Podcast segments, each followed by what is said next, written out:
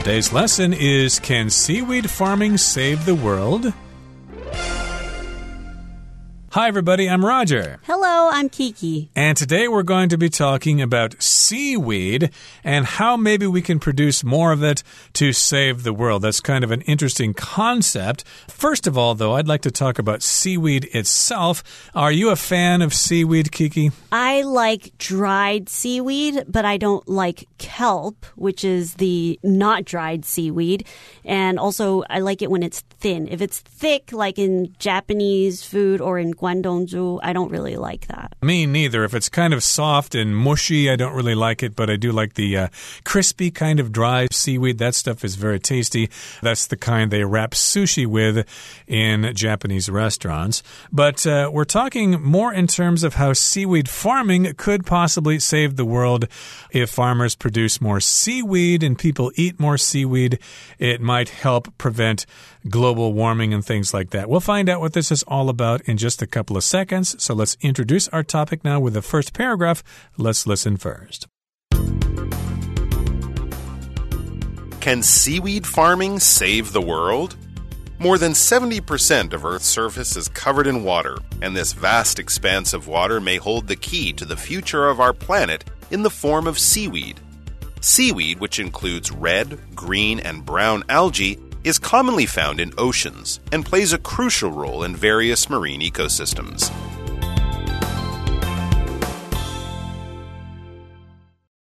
大家好，标题中我们来介绍名词 expanse，它的意思是广阔区域或是辽阔。例如，Nothing can grow in this expanse of plateau。这片广袤的高原寸草不生。又或者说，All around us was an expanse of calm blue ocean。 广阔平静的蓝色大海环绕在我们周围。再来，我们看到片语 hold the key to 名词，或是 hold the key to 动词 ing，它的意思是掌握点点点的关键。例如，reviewing what you learned every day holds the key to good grades。复习每天所学的内容是掌握好成绩的关键。再举一个例子，His unique perception and courage holds the key to creating a successful business。 他独特的洞察力和勇气是事业成功的关键。下一个是形容词 crucial，意思是至关重要的或是关键性的。例如，Several crucial parts were missing from the device。那台装置里有好几个重要零件不见了。再举一个例子，Police found a crucial piece of evidence at the crime scene。警方在犯罪现场找到一件关键的证物。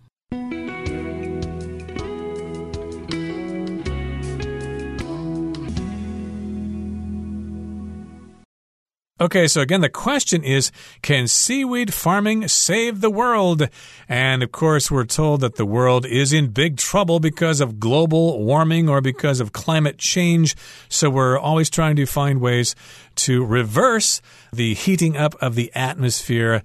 And now someone has suggested that we eat more seaweed that might help us prevent ourselves from destroying ourselves. So, after listening to the first paragraph, it starts off saying more than 70% of Earth's surface is covered in water.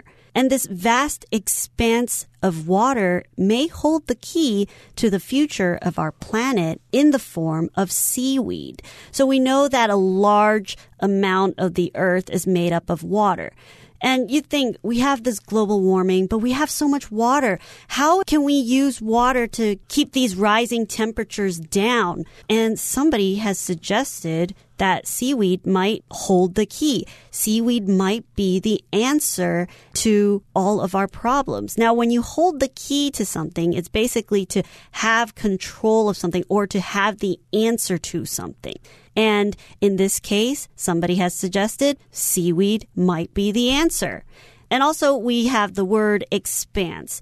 Expanse basically just means a large area that is just very hard to put into numbers because it's so big and it's wide and continuous. Right. So we have a vast expanse, like the vast expanse of space, for example, the vast expanse of Earth's oceans. And yes, indeed, this vast expanse of water may hold the key to the future of our planet. If you hold the key to something, well, yeah, it could mean you're holding a key and you want to open the door, which is locked. But in this particular case, it means it is crucial. It is very important to have this thing. And of course, without this thing, we may not have a very good future on our planet, planet Earth. So, yes, indeed, the expanse of water may hold the key to the future of our planet. It may be very useful to help save us from ourselves. Seaweed, which includes red, green, and brown algae, is commonly found in oceans and plays a crucial role in various marine ecosystems. So, in Asian culture, we eat a lot of seaweed, but it turns out that there are lots of different types of seaweed and that I never thought or I never knew that seaweed was actually a type of algae. So what is an algae? Usually when we think of algae, they are these non-flowering plants that grow in the water. Sometimes in fish tanks, you'll see these green little vegetation on the glass or on stones. That is what algae is. And usually they are single celled plants. But it turns out that seaweed is actually also a type of algae. Yeah, I think of algae as being in the oceans or in bodies of water, and they're just like plants but they don't have flowers. And yes, they could be single celled as well. And different kinds of seaweed are considered algae. Be careful there. Algae is the plural form and alga is the singular, although you almost never hear people use the word alga because they're so darn small. We always refer to algae in the plural. So again, seaweed includes red, green, and brown algae. And of course, that seaweed is commonly found in oceans and plays a crucial role in various marine ecosystems. So, again, we're talking about seaweed in general. If you talk about different kinds of seaweed, you could add an S to it, seaweeds, but seaweed is usually used in this form here to talk about all seaweed in general. And yes, indeed, it's common in the oceans and it plays a very critical, crucial, key role in various marine ecosystems. It's very important to have seaweed in the ocean. If you don't have it, then we'll have big trouble in the oceans with the marine ecosystems. And if we have the word marine, we know we're talking about something that has to do with the ocean. So, seaweed is very important and it affects the marine ecosystem. So an ecosystem is basically a system of living things that help each other survive in nature. And in this case, the marine ecosystem heavily relies on healthy seaweed because seaweed can bring lots of benefits to the different living aquatic animals that are living in each ecosystem or each marine ecosystem. Okay, that brings us to the end of part one. Let's listen to part two. Seaweed requires very little to grow and can thrive on only sunlight and seawater, which has led increasing numbers of people to recognize its potential as a food crop. In fact, the idea of seaweed farming is hardly new, especially in Asia, where seaweed is widely used as a food source. Whether wrapped around sushi, eaten as a snack, or boiled in soups, seaweed is already consumed by hundreds of millions of people on a regular basis.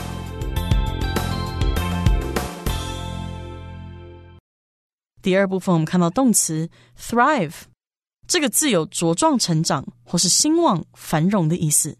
例如，Many plants thrive in the island's warm tropical climate。 许多植物在这座岛的温暖热带气候下茂盛生长。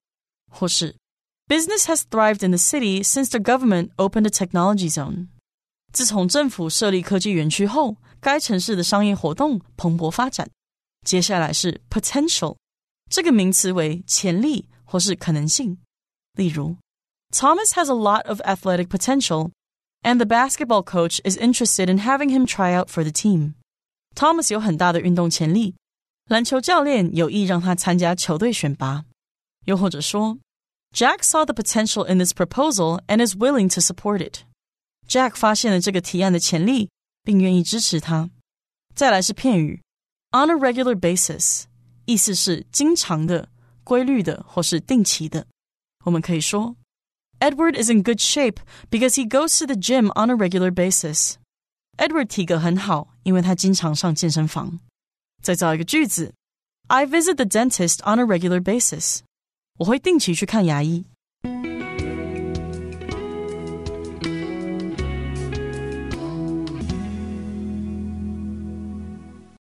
Okay, so again, we're talking about seaweed and we're trying to answer the question can seaweed farming save the world? Now, seaweed requires very little to grow and can thrive on only sunlight and seawater, which has led increasing numbers of people to recognize its potential as a food crop.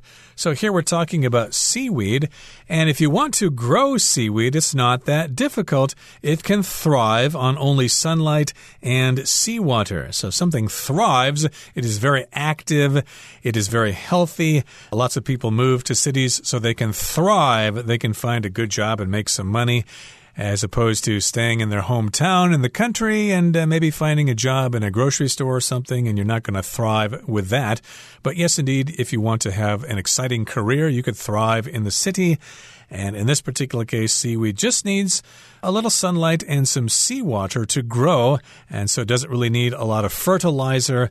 And so lots of people have recognized the potential of seaweed as a food crop people recognize that its potential as a food crop, which means that they see that they don't need a lot of land to grow this seaweed because we're already very scarce in the agricultural land that can grow veggies or other types of crops. So seaweed, you can grow it underwater and they see its potential. And when somebody sees something or someone's potential, they are able to see the possibilities for something to be successful or for something to be turned into something useful or something great. So in this case, people recognize that seaweed can actually become a main source of food for people to consume. Right. Uh, for example, my uncle Harry has a son, Joe, and he is very sensitive about sounds. He has a good ear for sounds, so I think he's got a lot of potential to become a famous world class musician in the future if he just applies himself. And again, lots of people have recognized the potential of seafood as a food crop because it is so easy to grow. It can thrive on only sunlight and seawater. And in fact, the idea of seaweed farming is hardly new, especially in Asia, where seaweed is widely used as a food source. So, yeah, you all know about this here in Taiwan because seaweed has been part of your diet here in Asia for a very long time. It has been used as a food source for a very long time, so it's not a new idea. And whether wrapped around sushi, eaten as a snack, or boiled in soups, seaweed is already consumed by hundreds of millions of people on a regular basis. So this sentence tells us how seaweed is consumed, whether it's this or whether it's that. Therefore, it is something else. So, yes, indeed, it can be wrapped around sushi. You can have it as a snack. You can boil it in soup. So, therefore, it's already consumed by lots and lots of people on a regular basis, which means often. On a regular basis is when something that happens or occurs at specific times, or in this case, on a regular basis. So a lot of people in Asia, they will eat seaweed almost daily for some cultures. An example sentence on how to use a regular basis is I live far away from my parents, but I still call them on a regular basis. So even though I live away from my parents, I still make sure that I check in on them and I call them regularly, or I always call them on Tuesdays, Thursdays, and Fridays. And that occurs on a specific time. Right. And you could talk about different sorts of times based on how often they occur. Like, for example, I bathe on a daily basis, for example, or I climb the mountains on a weekly basis. I do it once a week. You get the idea. And yes, indeed, lots of people eat seaweed every day. They eat it on a regular basis. Okay, that brings us to the end of the second part of our lesson. Here comes the third part. Seaweed is rich in protein and various other nutrients. For people who choose not to eat meat or are unable to obtain meat, protein alternatives are essential. While many people turn to soy or pea protein to fill this gap, others are looking to algae, particularly because farming these valuable organisms is less damaging to the environment than farming soybeans or peas.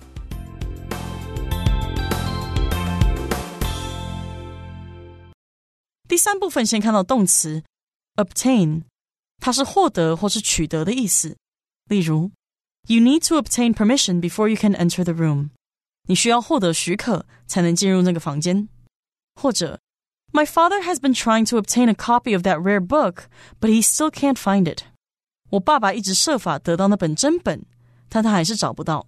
最后看到 alternative 这个名词为替代选项或是可供选择的事物。例如，When traffic is heavy, the MRT is a good alternative to use instead of your car。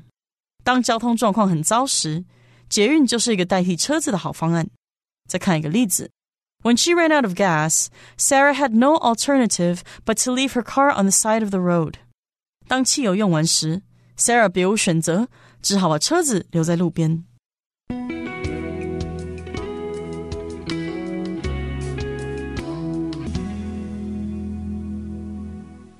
All right, let's wrap things up with the third part and find out what are some good things that seaweed can bring to us.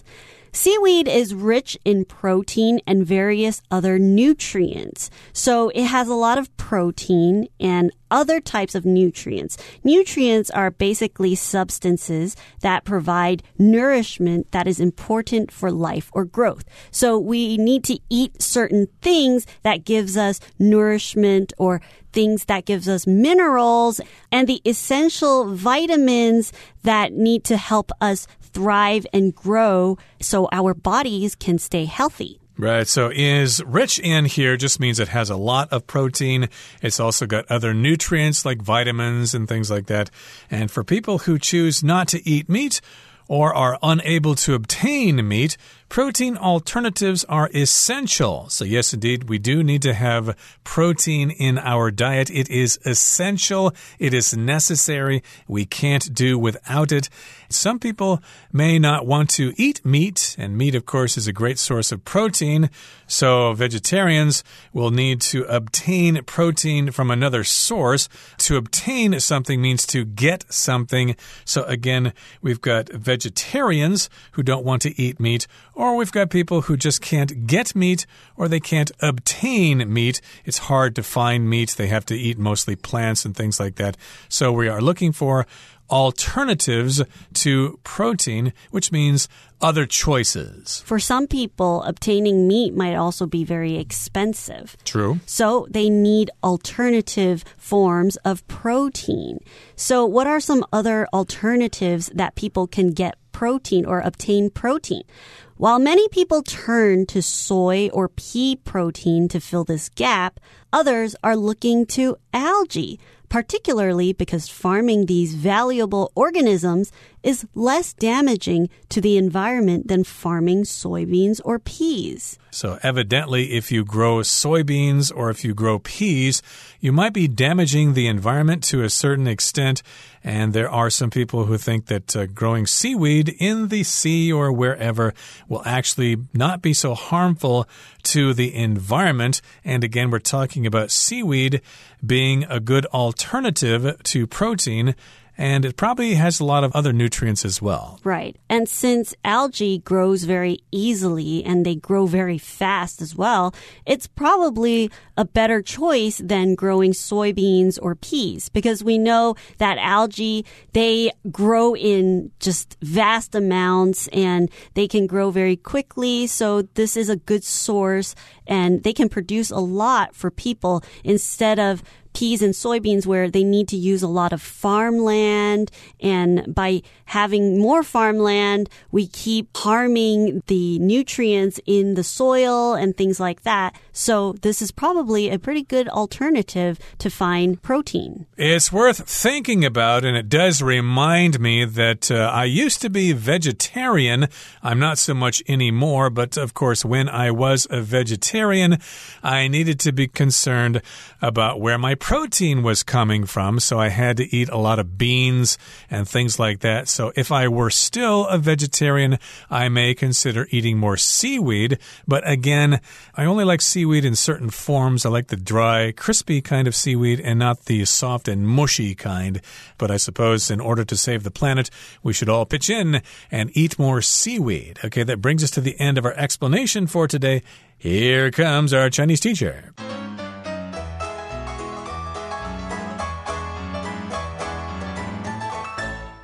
各位同学，大家好，我是 Hanny。我们来看今天的文法重点。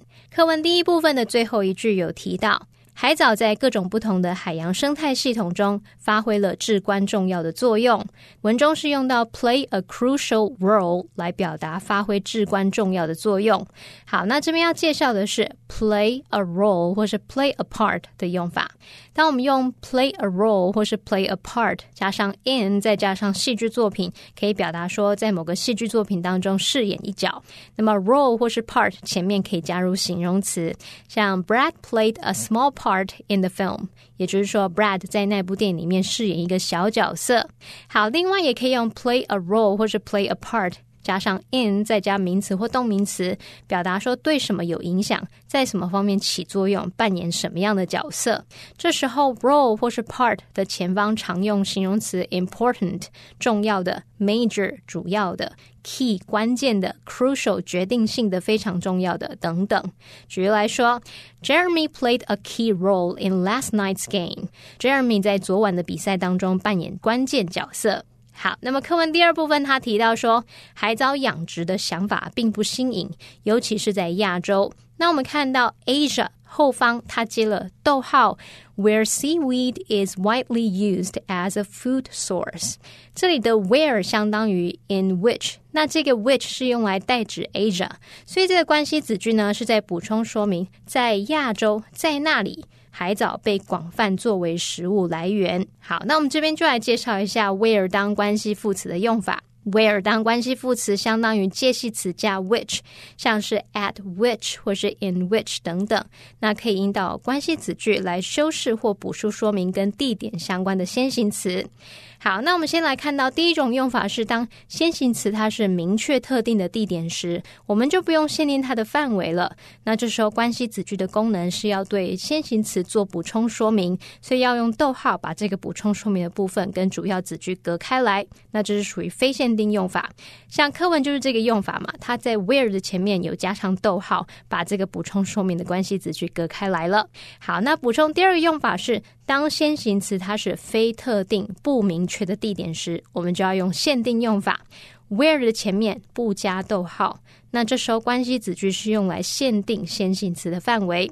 例如 ，This is a place where you can feel a sense of belonging。这是一个让你能有归属感的地方。好，那这个先行词 a place。是一个地方嘛，它是不明确的地点。那我们后面就要紧接着关系子句来限定它的范围，表达是一个让你能有归属感的地方。好，那以上就是今天重点整理，我们回顾今天单字吧。Crucial. If you want to complete the experiment successfully, it's crucial that you follow the instructions carefully. Marine. Georgia is planning to study marine biology when she goes to university thrive. With proper care and attention, we expect our new business to thrive. Potential. The study results suggest that the drug has great potential as a heart medicine. Nutrient. In addition to being delicious, mangoes provide a lot of important vitamins and nutrients. Obtain. Scott couldn't obtain his parents' permission to go to the party. Alternative we need to consider all of our alternatives before making a final decision.